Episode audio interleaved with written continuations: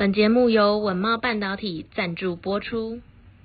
感谢各位听众一直以来对节目的支持。ESG 世界公民数位治理基金会一直在努力推广 ESG 永续行动以及世界公民理念的重要性。如果您认同自己为世界公民的一份子，欢迎点击文内连结，一起加入我们，让台湾人成为世界的公民。各位 ESG 世界公民基金会的伙伴，大家好，我是基金会董事长陈竹山教授，线上是我们呃陈校长陈博士，也是我们基金会的董事啊。哇，这个每个礼拜都很高兴能够跟呃 Edison 来聊聊这个呃有趣的事情。那当然我，我听消化的能力很差啊，就请 Edison 原谅啊。不过我想办法能够尽快 catch up 啊。那同时也也我们会谈到很多新创这个好的故事啊。我有个朋友是德国人啊，啊，那他娶一个台湾太太，他的太太常常跟我讲，他讲一个笑话，礼拜六跟他讲，他先生礼拜一啊才会突然大笑起来啊。我大概有一点德国人的血统啊，所以 Edison 来请原谅一下，Edison 我是不是有这种缺点？是不是 Edison 是？没有没有没有 没有的。现在，对我现在哎，今天讲的你会笑，今天讲的你会笑，对。哦，这样子，好好好，来，赶快我们来两个，这个很重，这是一个礼拜最重要的事情，来来 Edison 来分享一下，是。好好，那第一则笑话哈是说，哎，有有一个太太哈，哎。她有一天她很困惑哈，因为她去找一个大师啊去开导哈，她就问大师说，哎，为什么我老公会出轨？OK，嗯嗯，这个时候这个大师就说，哎，你先把这个蛋糕吃了，好，这妇人就嗯，她就吃了，就大师就问他说，好吃吗？好，然后这个妇人就说，哎，好吃好吃，就大师的话说，那你是不是还想吃？妇人说，OK。所以这个时候大师就说：“现在你知道为什么你老公会出轨了吗？”哦，这个妇人就吓一跳，说：“嗯啊，我懂了，我懂了，是因为我贪得无厌，永远不知道满足吗？”好、哦，大师说：“不对，你懂个屁，嗯、是因为太胖了。嗯 ”所以呃呃，这个故事还是要假说一说哈，我还是呃德国人的特质哈，我那个。不不，Edison，你是你也是你是大师还是呃卖蛋糕的人呢？好，这个这个问题可能是比较难。我我我是那一位富人呐，我哎也是一样，这个是是是是，对，这我必须要纠正哦。这个 Edison 是一个 ESG 的基金会的董事，他非常的勇气啊。那两三天，像今天天气呃还不错啊，他可能就已经不晓得跑了一两千哈。来，这个这个来，另外一个有趣的事情是什么？是第二个的话，哎就是。哎，这个应该经常有人会听到这则笑话。然后有一架客机哈降落到海面上了，那空姐要乘客从机门哈塑胶的滑梯上面溜下海，很多的乘客就说不敢不敢哈，所以这个空姐的话就求助于机长。啊，见是哎哎见识广的哈见多识广的一个机长，他就说嗯。这样子哈，你要跟不同的人说不同的话，OK？你要叫他们跳的时候，对不对？你要跟美国人讲的话，就说嗯，这是冒险，嗯嗯，就会跳。那对英国人的话，你要说这是荣誉，哦，这是一个 honor，他就会跳。那对法国人的话，你要跟他讲说哇，这个是非常浪漫的，哦嗯嗯。然后对德国人的时候，你要说这是规定，嗯嗯嗯。日本的时候，你要跟他讲这是命令，这是一个 order。嗯嗯，比如说，可是我们上面坐的很多都是台湾人呢，好，那台湾人到底要跟他们讲什么呢？那机长就说啊，那更容易，你只要告诉他们这个是免费的，他们就。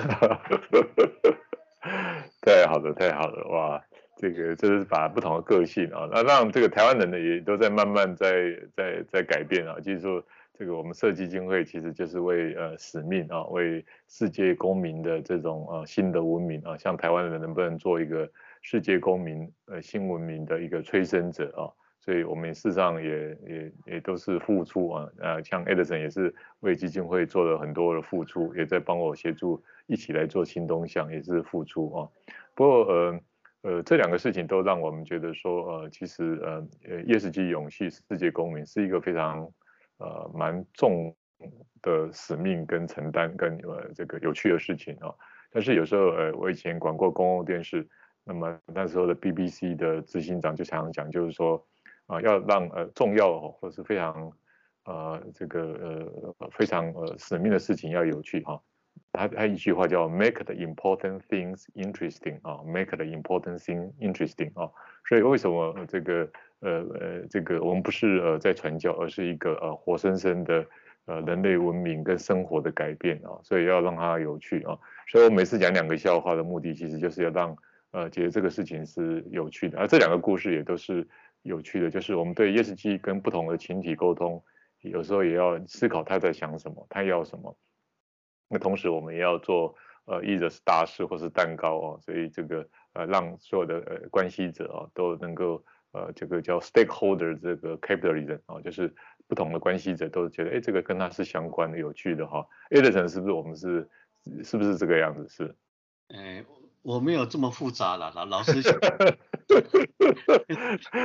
教授就是把 再做就去做就好。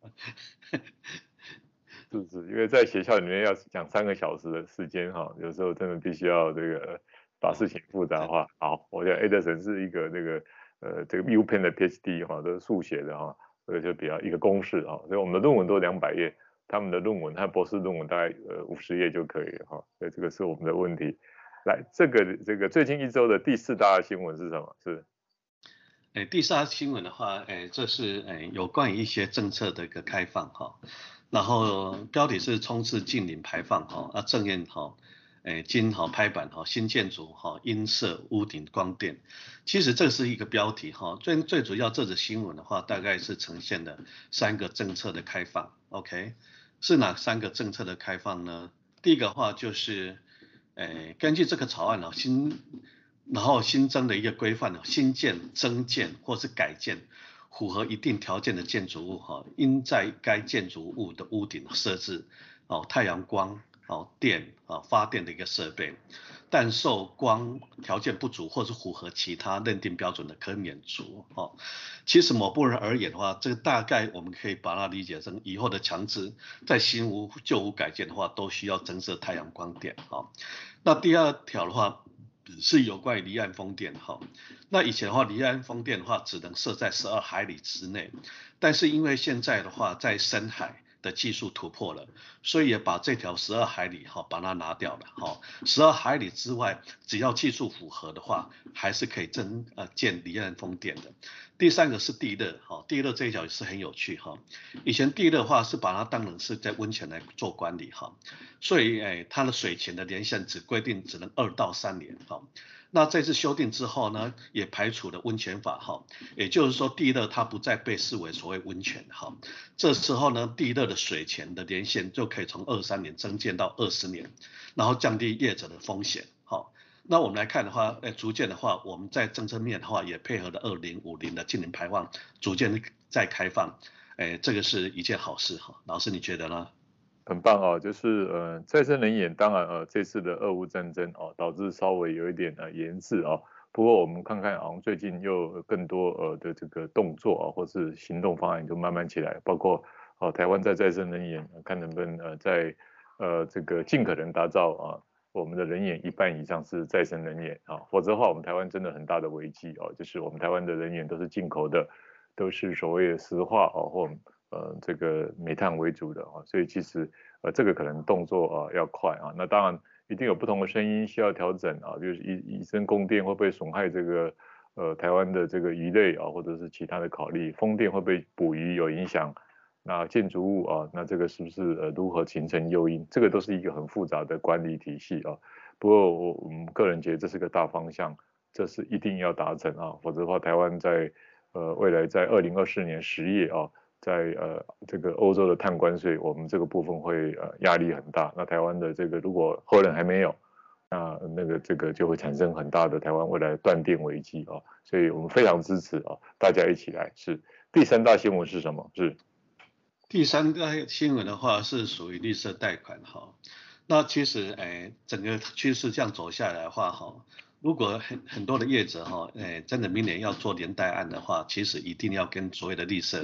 好转型一定要有相关性，钱 钱比较容易贷得出来哈。因为台湾的业者他指出了哈，因为台湾要跟世界共同迈进二零五零净零排放诶这个目标，然后去展望二零二三年的时候，绿能和再生能源会政策好指引的一个趋势。所以银行这边的话已经有共识，将积极争取统筹主办，包含离岸风电、太阳能站等等等诶各项有关于绿能的一些案件哈。那除了绿能案件之外呢，洁净能源和环保产品或者是更新的设备，引导呃企业可以做到什么净零后转型，皆是重点的产业。此外的话，也将持续的哈连带哈授信条件设计永续绩效连结的一些指标，鼓励企业投入并维持永续连结啊的作为，然后以金融吸收企业来做整体力量来实现二零五零的目标。老师，嘿。是呃非常棒啊，就是呃对于这个呃绿色金融啊，因为我在金融业已经呃三十几年，我觉得金融业永远是呃是一个很大的引擎啊，然后呃它可以用不同的策略啊，包括债券啊，包括融资的呃优惠等等来带领这个整个呃绿色永续呃行为的这个啊的的这个明确啊，所以 No ESG No Money 啊。我觉得这个将来一定是一个非常重要的一个趋势哦。那呃，那将来下一步应该是从 B to B 到 B to C 啊，也就是把各种的商品看能不能把证券化啊，成为一般人能够呃可以来投资的标的啊，成为一种全民的金融运动。那这样子在整个的呃我们的台湾的呃这个 ESG 转型、利人转型，那么就会加速很多啊。那大家一起来啊，把你的 Dollar Sign。投票给啊，真正啊不是漂绿的啊，真正的绿色行动。费德森，第二大新闻是什么？是第二新闻，这个可能对于诶、老师或者是 ESG 的一些听众，可能是一项新的哈。也就是说，到底这个所谓的儿童的权利，要不要把它列到所谓的 ESG 哦，列到 ESG 哈？那为什么会有这些考量呢？最主要是在呃全球哈低收入国家里面哈，约有二点六七亿哈每天生活。是在生活费是在两美元之下，一些贫穷的儿的儿童哈，那外界的话早期投入跟协助是非常关键的，因为 ESG 是一个所谓的价值投资嘛哈，所以有一些经济学家他测算出来哈，以撒哈拉沙漠哈以南的非洲哈学前的一个教育入学率哈，如果可以提高到五十九 percent。好，也就是说，他投资一美元将可以获到二十八到三十七块美元的一个回报。哈，那现在全球每三个人之诶之间哈，就是有一个是儿童。哈，但是企业或者是投资机构哈，人权的政策却非常少单独的列出儿童权利这一块。那事实上，儿童权利哈跟很多项的一个永续议题是密切相关。哈，包括人权。工作、性别平等跟多元包容性，哈，所以把儿童权利，哈，诶，通常是解决这些社会问题的关键的一个核心，哈，所以现在有人提出来是要把它列入到 ESG 的一个考量，哈，因为儿童权利它具有所谓的显著性跟重大性的双重意义。第二个，儿童权利保障的对象应扩及父母及照顾者。第三，儿童权利包括对孩童的商业行销的内容，呃，我自己本身是觉得，most likely 在几年之后应该会到列入 ESG，那我也是很期待这方面的发展。嘿，老师，非常棒啊！就是呃，我愿意举出一个呃呃诺贝尔和平奖的这个得主马拉拉的故事啊，他一直在呃这个呃南亚那个地方主张女权啊，受教育，所以呢他自己呃。这个呃，就一直都去上课。那突然有一次，那个塔这个塔利班那个国家的塔利班呢，就拿着枪把他这个枪就从他的这个头就打过去哦，呃还好没有伤到大脑。呃呃这个故事呃这个让他获得这个诺贝尔奖。那我们就来思考哦，如果呃这个呃所有的企业，包括他在设厂，包括他在呃产品的这个呃这个投入，包括 ESG 的行动，能够对呃。有些非洲这一些回教国家啊，甚至能够来提供啊要求啊期待投入啊这个呃女性啊在回回教的这种受教育的权利啊，那当然不止这个这个这个部分的哈。那我觉得人类文明在未来呃可能在呃一些落后国家的人口会增长很多，如果我们对他的这个呃儿童啊不管男女性，对于他的家庭都能够有一些引导的作用。我觉得对人类文明的改变啊，啊，就如同艾德森刚才讲的，他们受教育越多，那这个世界改变更快啊。来，最重要的新闻是什么？是最重要的新闻的话是打脸刚才老师讲的哈，为什么呢？那欧盟已经达成碳关税协议哈，预计二零二三年十月就实行了。老师不是二零二四年，好，不是，对，把它提早到二零二三年的十月份了哈。是。然后现在的话，就包括哪一些东西的话，哎，开始要来扣税，包括哦铁、钢、水泥、肥料、铝、电力等，哎各项的一个进口商品，而且他们甚至是把氢哦氢这一块。也把它加进去了，哈，那这一块的话就不用多说了。现在的话，这时间慢慢的逼近，随着这个整个移动的速度越快，然后碳的成果不好，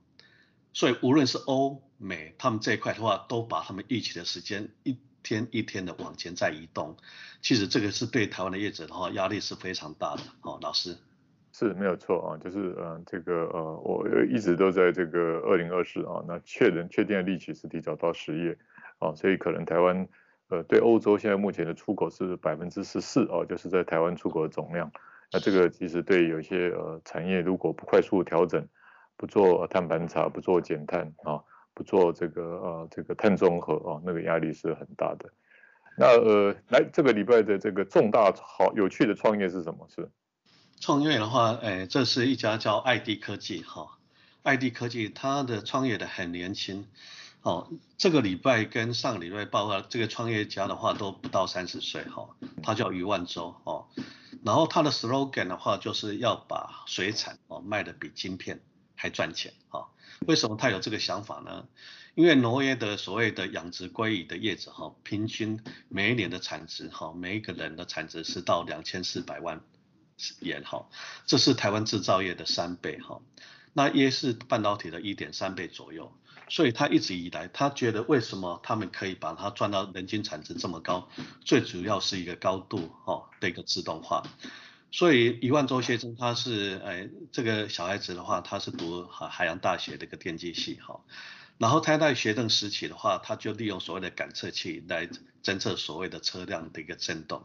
那好让好道路可以自动哈充电的一个道路哈的智慧道路系统，然后开始做所谓监测植物，好，然后也可能就是洁净空气这一块，所以他一离开学校之后呢，他就带着一群哈高学历一个青年哈，在宜兰的头城部分的话，成立了爱迪科技，哦，用水质哈监测的一个系统起家。然后去整顿整个荒废的一个养殖场为基地，那透过精密的水质哈的一个监测的一个系统啊，自动化的一个投入的一个设备，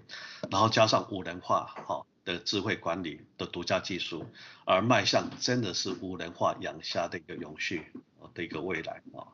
那以现在目前哈它的科技的一个软实力哈，那考量整个环境要保护的一个价值的话。那持续去饲养无毒无添加物的台湾虾，无台湾虾，他是觉得台湾虾的话，尤其是白虾，是以鲑鱼之外的话，第二个产值可以冲到最高的哈。那当然政府也推了一把哈，有所谓的渔电共生跟一站式的一个养殖哈。那这一块的话，它有个 slogan 哈，slogan 的话，它也期待。好期待整个未来化无人工厂的数据收集的更足的时候呢，当数据累积到足够的一个量的时候，未来它想透过哈 AI 好来下养殖的一个决策，如果他可以做得到的时候，他是全世界第一个透过 AI 下决策的农业公司，他自己本身觉得二零二四年是有机会达到的。那以养白虾这一块的话，无污染白虾，他现在的话的诶。营业额它已经超过一亿了哈，这个在养白虾我来看是非常困难的一个关卡哦，它已经突破了哈，包括哎我们的好朋友就是安永哈，就是郭志伟先生那边，听说也有开始哈跟他下好白虾啊的一些所谓的 order 哦，因为他的白虾现在验证起来有可能是业界上无毒，然后所谓的 CP 值是最高的，所以我也期待这个年轻人可以成功哦，加油，哎老师。